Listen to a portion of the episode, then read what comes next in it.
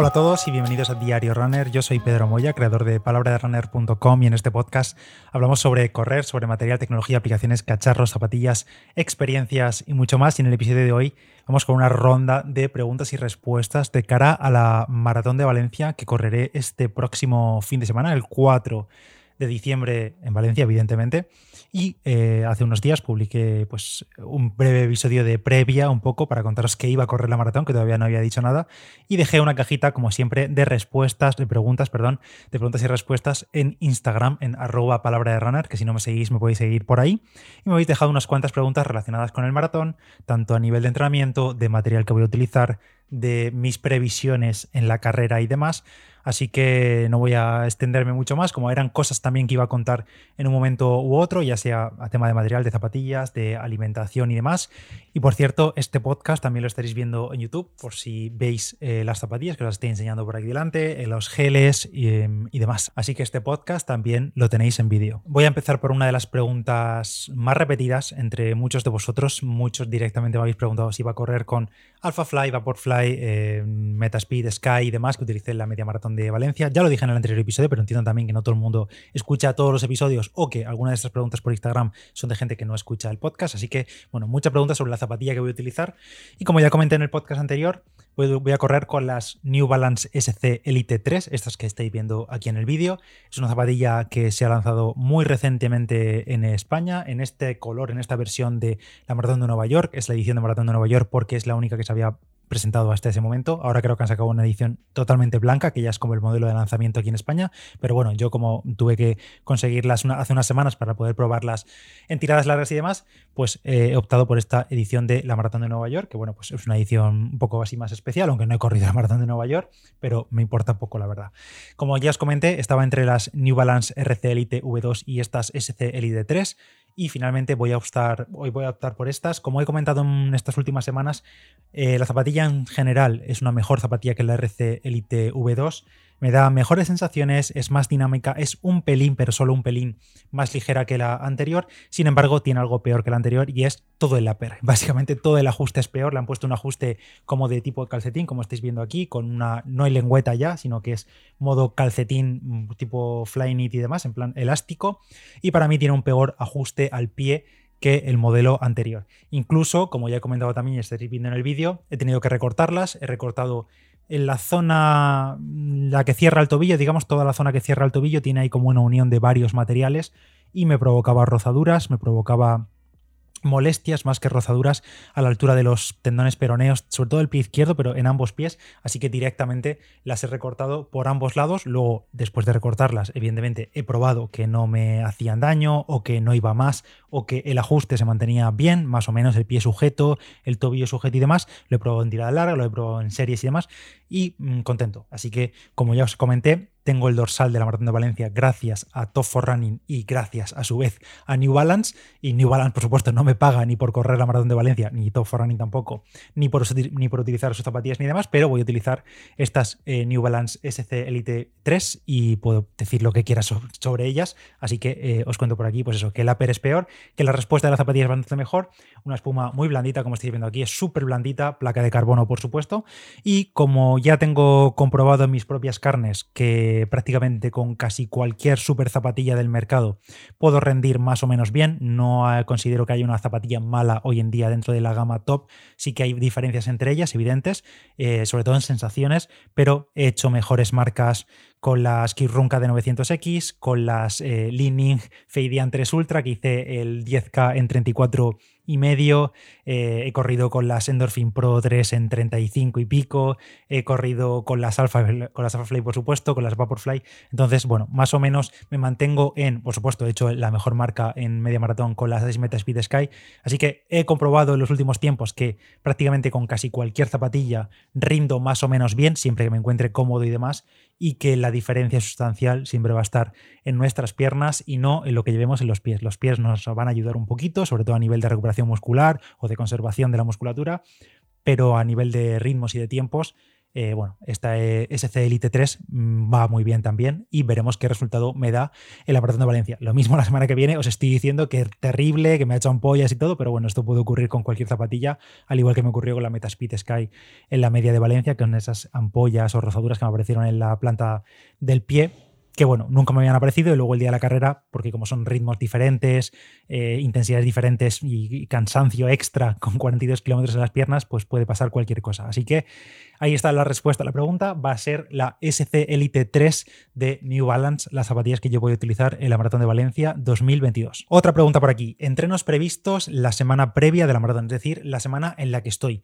Pues como os he comentado, estoy siguiendo los planes de Fishinger a mi manera y en esta última semana, la misma semana de la maratón, en esencia lo que hay son días muy sencillos, muy simples de rodaje, rodajes de 10, 11, no sé si alguno de 12 kilómetros, pero rodajes suaves. Algunos de esos días tienen aceleraciones, que son 6 por 100 metros, 10 por 100 metros, no son series a full ni nada, simplemente acelerar bastante eh, el ritmo unas cuantas veces, hacia mitad o hacia el final del entrenamiento, la suelo hacer yo. Y lo que sí que tengo es el miércoles, que creo que será el día que estéis escuchando esto, es eh, la prueba de material que serán, pues eso, creo que somos 10 kilómetros, otros 10 kilómetros, eh, pero con 3 kilómetros al ritmo que voy a llevar en la maratón. O al menos a un ritmo de competición para ver que todo está en su sitio, que las zapas están en su sitio, que nada te molesta, que pues eso, que está todo un poco a punto y también por darte un poco de confianza. Que sí, haces 3 kilómetros al ritmo de la maratón y ves que ya vas fundido cuatro o cinco días antes, pues lo mismo hay que replantearse si ese es el ritmo de la maratón. Evidentemente en ese día no hay que forzar para nada, por supuesto no hacerse daño. Eh, por cierto, Garmin me dice que estoy en pico de forma, a ver si me lo aguanta hasta el domingo, aunque bueno, esto al final como son algoritmos y demás, según la cantidad de carga que llevas durante los últimos días, pues eh, a ver si lo aguanta hasta el fin de semana y si no me da exactamente igual, porque es probable que no aguante tantos días el pico de forma y a veces es fácil meterse en mantenimiento otra vez y demás.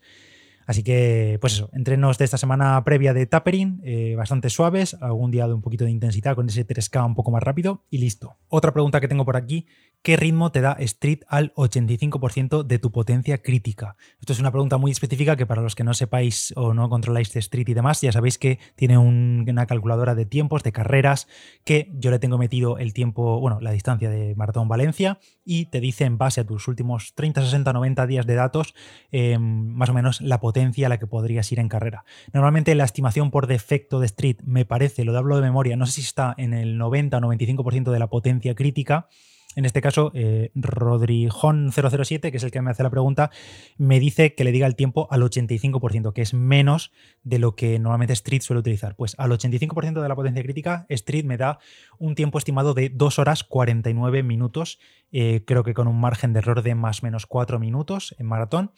Pero si lo dejo por defecto al 95%, que es la estimación, creo que viene por defecto, sí, de Street, me dice 2 horas 39 minutos o 2 horas 38 me da a día de hoy.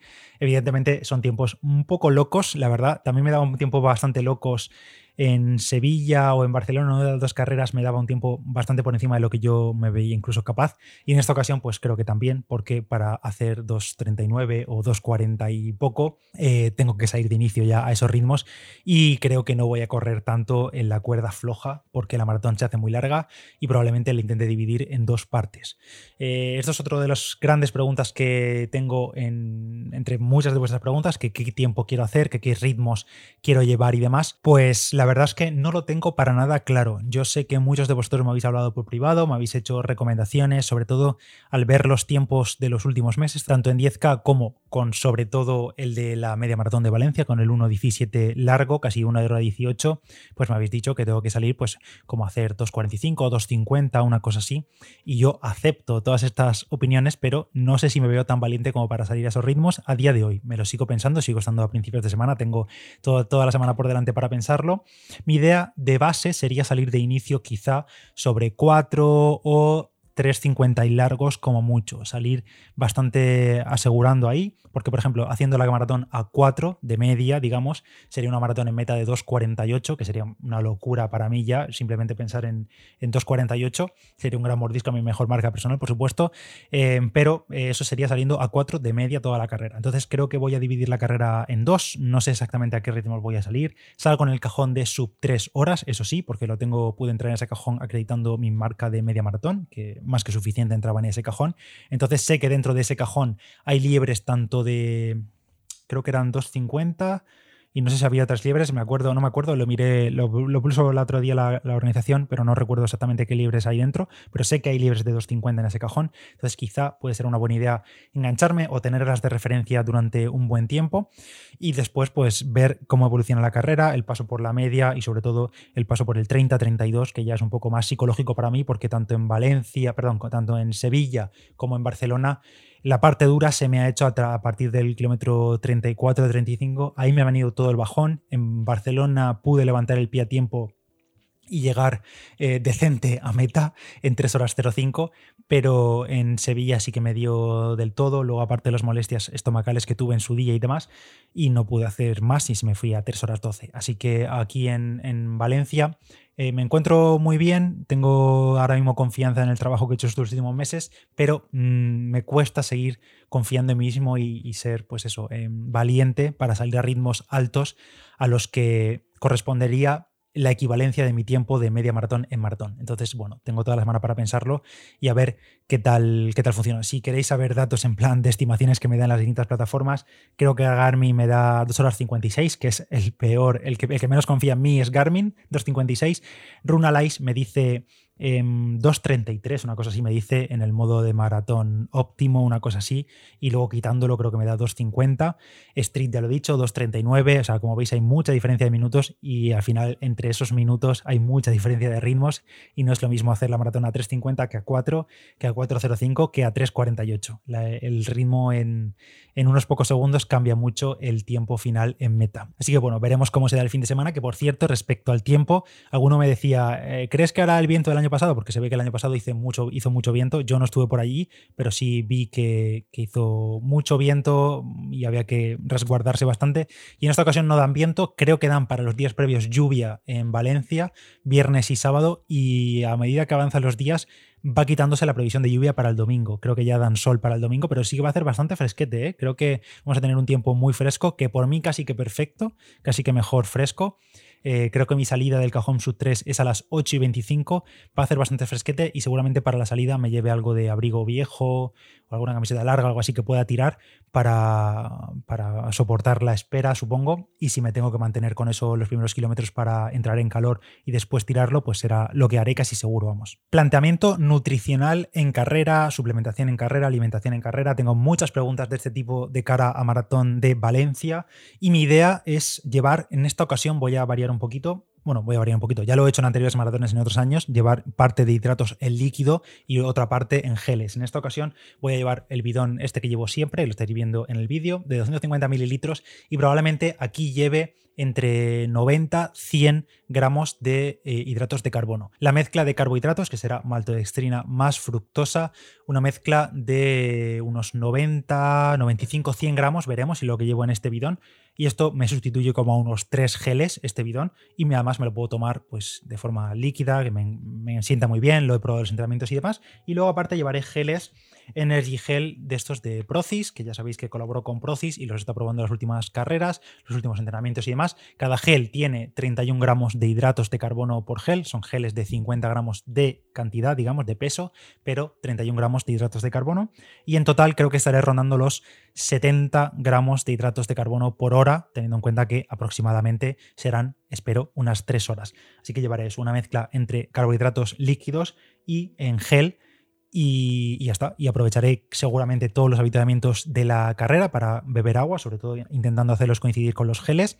Y si no, pues siempre llevaré este bidón que para pues, enjuagarte un poquito la boca y demás, aunque si lleve hidratos, pues siempre va bien llevarlo encima. En esta ocasión he decidido hacerlo así porque, no sé, creo que quiero cambiar y en las tiradas largas sobre todo me siento bien no estando tan pesado, tomando tanto gel en el estómago. En las anteriores maratones sí lo he hecho, en Barcelona sí tomé eh, cuatro beta fuels de 40 gramos cada uno y me los tolero bien en cuanto a cantidad de hidratos, pero creo que me sienta más pesado el estómago el gel o como que me lo revuelve más, más, más empachado, digamos, que el llevarlo en forma de hidrato líquido. Así que así será como lo haga en Maratón Valencia. Una pregunta aquí que tengo de Cruz Ángel que es ¿con qué peso te presentas al maratón? Pues no me he pesado hoy exactamente, creo que el último peso que tengo es el de hace una semana o así y estoy en unos 68 kilos. Eh, pues esos 68 kilos. Creo que la potencia crítica en street es como unos 345 vatios, una cosa así, creo que son como 5, algo vatios kilo.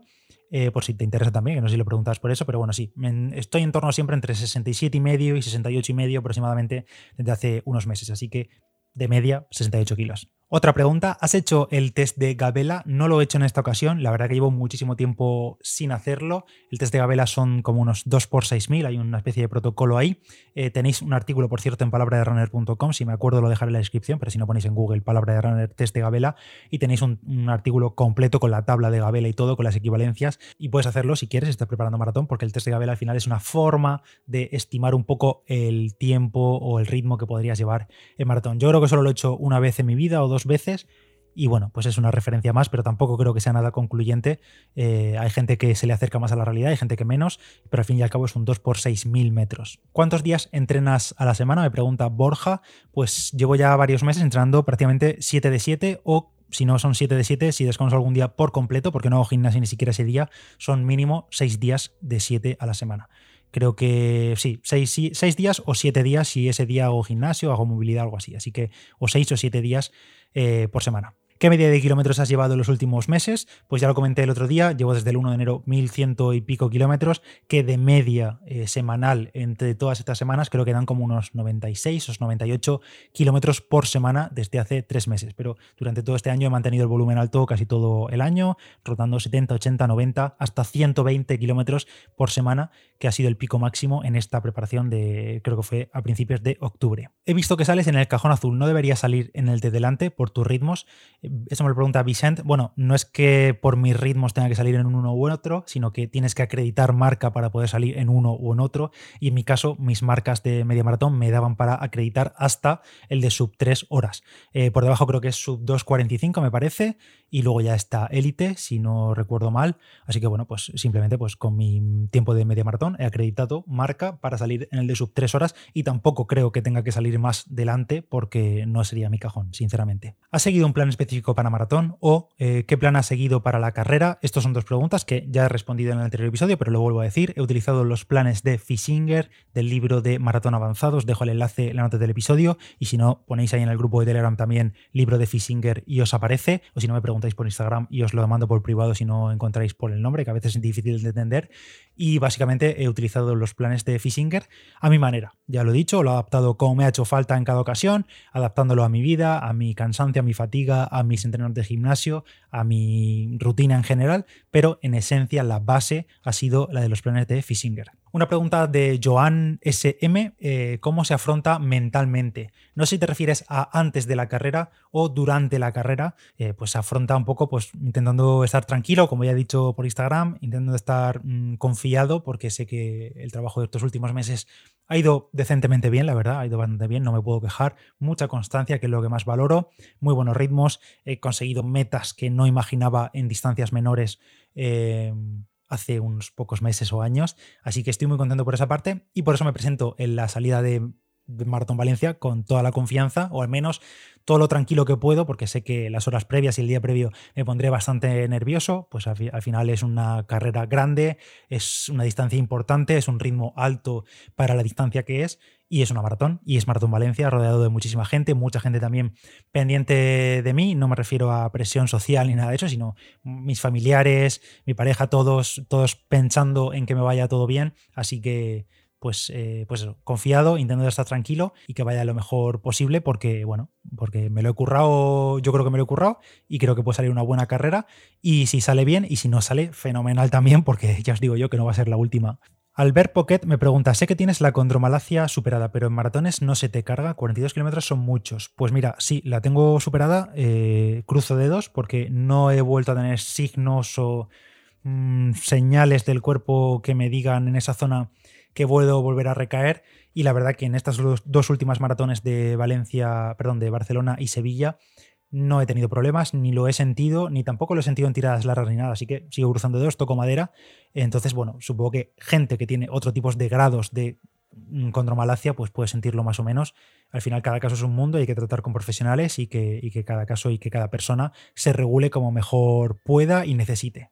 Y creo que no me dejo ninguna pregunta por responder. Hay algunas aquí bastante más repetidas que se... Bueno, sí, me preguntan para la maratón, Alpha Fly Metaspeed Sky, Vaporfly Next, o sea, preguntas sobre zapatillas y tal. Al final, esto mm, yo diría que cualquiera de las que me comentáis de super zapatillas de todas las marcas es válida para maratón, pero sobre todo tiene que ser válida para vosotros. Tenéis que probar las zapatillas en tiradas largas. Yo te puedo decir que X a mí me va mejor que otra, pero al final la zapatilla que yo elijo para la maratón es la que me da confianza, la que me siento bien con ella, la que sé que no me provoca problemas em, en larga distancia cuando llevo dos horas corriendo, cuando voy a un ritmo alto. Entonces siempre la zapatilla o el material que vayáis a utilizar en maratón o en cualquier tipo de carrera que esté siempre súper probado, no hacer experimentos. Si a ti te da buenas sensaciones una zapatilla, no importa que yo te diga que otra va mejor que esa, porque tú tienes la confianza en esa, a ti te va bien y ya está, quédate con eso. Y casi todas las zapatillas que me decís de, pues eso, Metaspeed Sky, que tengo aquí la pregunta delante,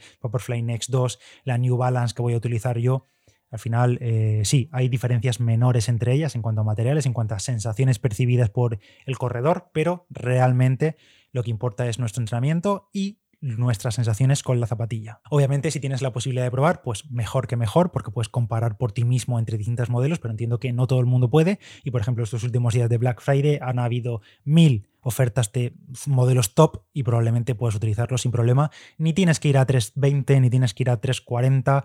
O me preguntaba uno eh, antes, creo que está entre, estas preguntas, si le recomendaba la Alpha Fly para hacer 315 en maratón. 315 en maratón, eh, no sé si estoy haciendo el cálculo mal, pero sería como menos de 440 por kilómetro, 430 y largos, con 75 kilos de peso. Pues yo, yo, yo la tengo, esa zapatilla.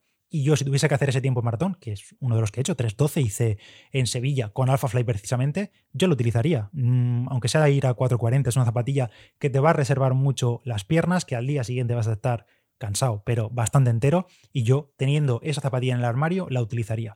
Luego te puede decir cualquiera que esa zapatilla, que para técnica tienes que tener una técnica de carrera súper depurada, que tienes que ir a 250 pasos por minuto para sacarle partido, que tienes que tener poco tiempo de contacto con el suelo para poder aprovecharla. Mil historias, todo lo que tú quieras, pero es una zapatilla muy favorable y ya te digo yo que es mejor zapatilla que las que utilizábamos hace 5 o 10 años para maratones, que en los que sí que estábamos reventados después de las carreras. Y ahora eso, con las zapatillas nuevas, no ocurre. Y por tanto, yo las recomiendo siempre que te vayan bien, evidentemente, cuando las pruebes previamente antes de la carrera, las recomiendo, aunque no seas un atleta hiper rápido, ni un atleta de élite, ni nada de eso. Y con esto ya sí, eh, acabó este ronda de preguntas y respuestas sobre Maratón Valencia. Solo faltan unos días. En breve empezaré a preparar todo el material para dejar la maleta lista y demás. Pero antes de terminar el episodio, vamos con la sección de turismo de Asturias para terminar el mes de noviembre con los baños de bosques. Y ya sabéis que durante este mes eh, estamos explorando estos baños de bosques, que en esencia es conectar directamente con la naturaleza mediante distintas actividades, aprovechando